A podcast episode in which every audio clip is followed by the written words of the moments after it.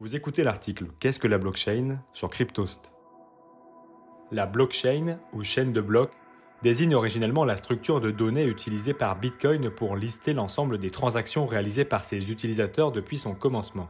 Les transactions sont regroupées dans des blocs chaînés entre eux et des blocs sont rajoutés à la chaîne au cours du temps. Ce registre est partagé entre les membres d'un réseau, d'où le fait qu'on parle parfois de registre distribué.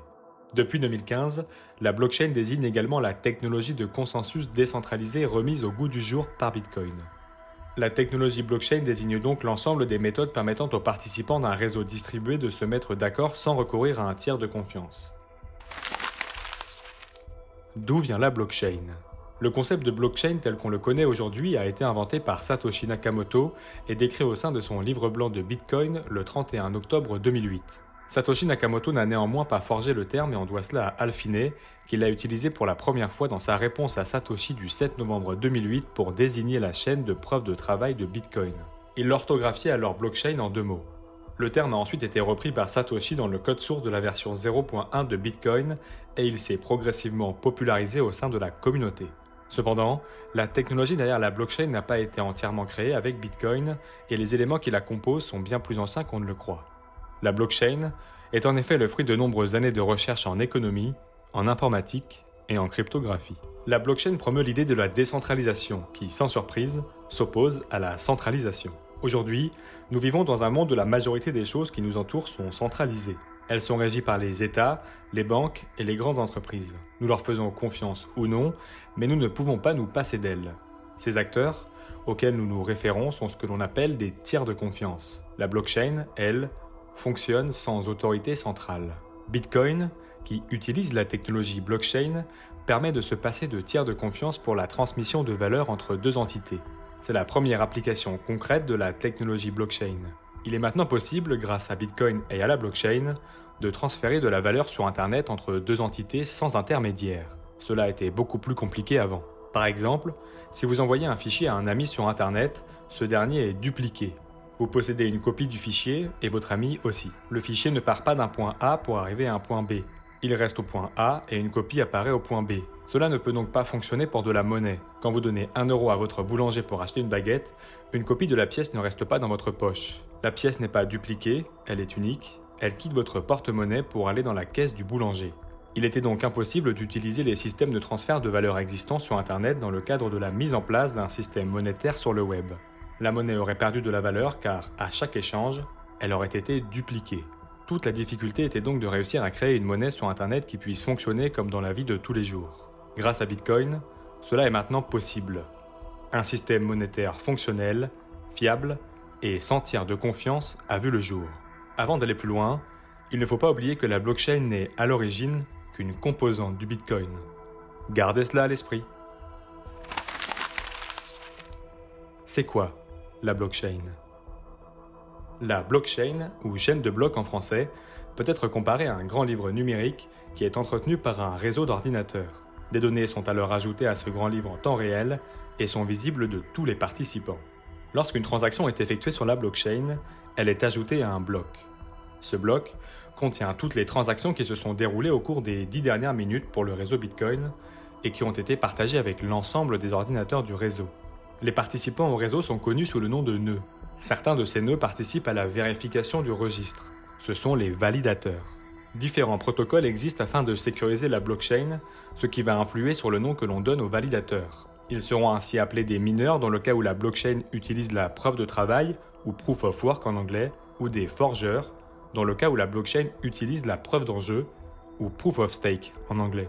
Afin de simplifier les choses, nous nous concentrerons ici sur la preuve de travail et donc les mineurs. Il ne faut pas confondre les mineurs avec les utilisateurs de la blockchain. Dans le cas de Bitcoin, les mineurs sont en concurrence pour résoudre des énigmes cryptographiques, ce qui permet de valider les transactions.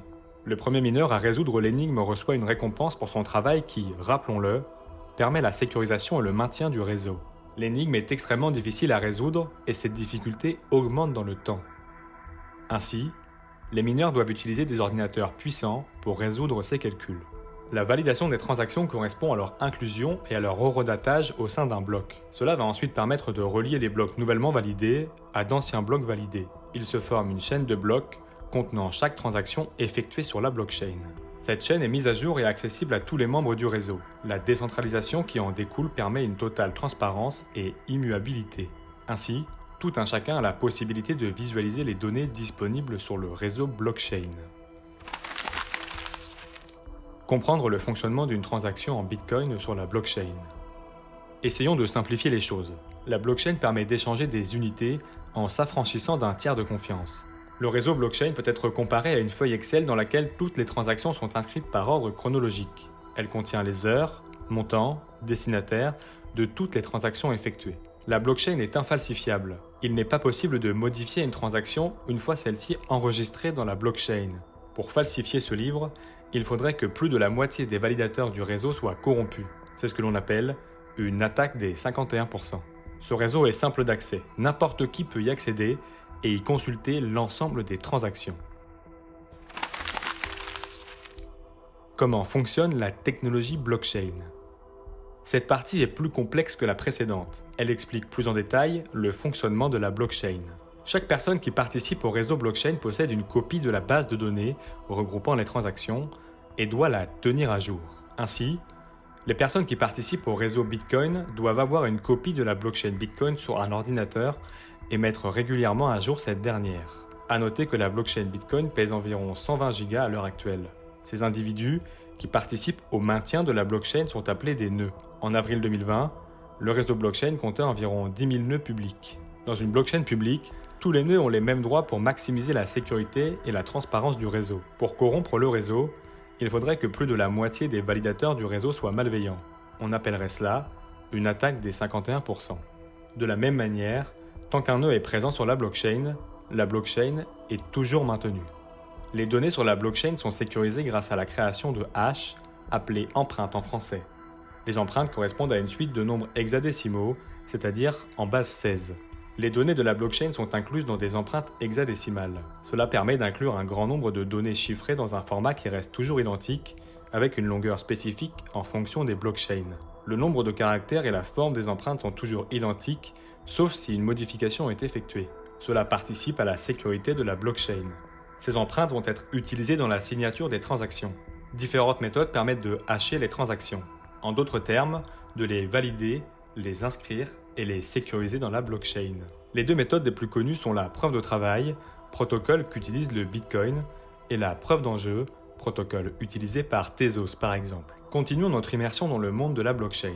Jean souhaite transférer deux bitcoins à Nico et inscrit la transaction sur la blockchain. Comment savoir si Jean est bien l'émetteur de cette transaction? Pour cela, on utilise une signature numérique basée sur la combinaison d'une clé publique et d'une clé privée. Lorsque Jean envoie une transaction à Nico, il l'envoie sur son adresse publique. Cette adresse publique est liée à la clé privée. Pour prouver que Nico est le nouveau propriétaire de deux bitcoins, il devra s'identifier avec sa clé privée.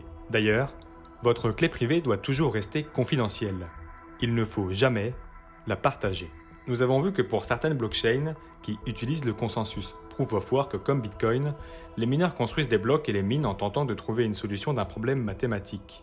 Plusieurs blocs sont minés en même temps. Des mineurs travaillant sur deux blocs en concurrence cessent leur travail à partir du moment où le bloc est créé. La règle suivante est instaurée, la branche valide est toujours la branche la plus longue. Il faut savoir que toutes les blockchains publiques fonctionnent avec un token, qui est l'équivalent d'un jeton programmable. Quels sont les avantages de la blockchain? Premier avantage, une transparence de l'utilisation et de l'allocation des fonds. Avec une blockchain, il est possible de suivre à la trace l'utilisation des fonds faits par une entreprise ou une association. Dans le cas des fondations et des associations caritatives, il serait ainsi possible de voir quelles utilisations sont faites des dons. Deuxième avantage, moins de corruption. De la même manière que pour le suivi des fonds, il est impossible de falsifier la blockchain, impossible donc de mentir sur le montant transféré. Troisième avantage, vers une fin des tiers de confiance. Avec l'arrivée de Bitcoin, il est maintenant possible d'échanger de la valeur entre deux entités sans passer par des banques ou tout autre intermédiaire. Cela permet de minimiser les frais et les complications liées à l'obligation de faire confiance à une tierce partie. Quatrième avantage, l'automatisation de contrats. Certaines crypto-monnaies permettent l'utilisation de ce que l'on appelle des smart contracts, parfois appelés contrats intelligents, contrats autonomes ou contrats auto-exécutables en français.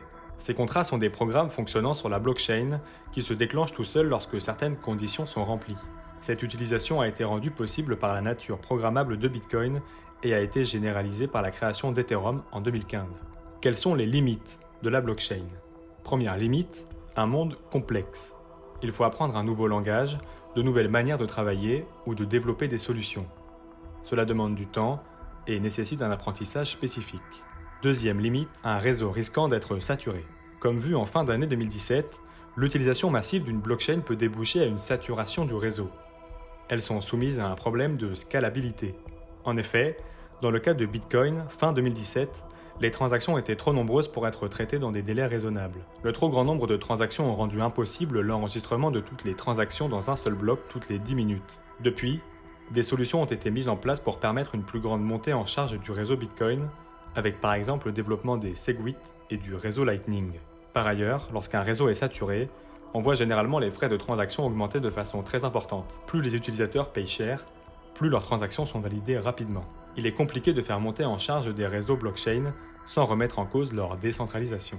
Troisième limite, une gouvernance difficile. Dans le cas des réseaux décentralisés, il est difficile de choisir quelles doivent être les règles de validité des transactions et comment ces règles doivent évoluer avec le temps. On peut donc assister à des scissions des principales blockchains, souvent appelées hard forks. En 2016, suite au piratage de The DAO, Ethereum s'est ainsi scindé en deux chaînes distinctes, Ethereum et Ethereum classique. En 2017, c'est Bitcoin qui a subi une scission majeure dans le cadre du débat sur scalabilité, donnant naissance à ce que l'on nomme aujourd'hui Bitcoin Cash. Merci d'avoir écouté cet article jusqu'au bout. J'espère qu'il vous a plu. N'hésitez pas à réagir dans les commentaires et à le partager autour de vous. Quant à nous, on se retrouve très vite pour d'autres articles au format audio.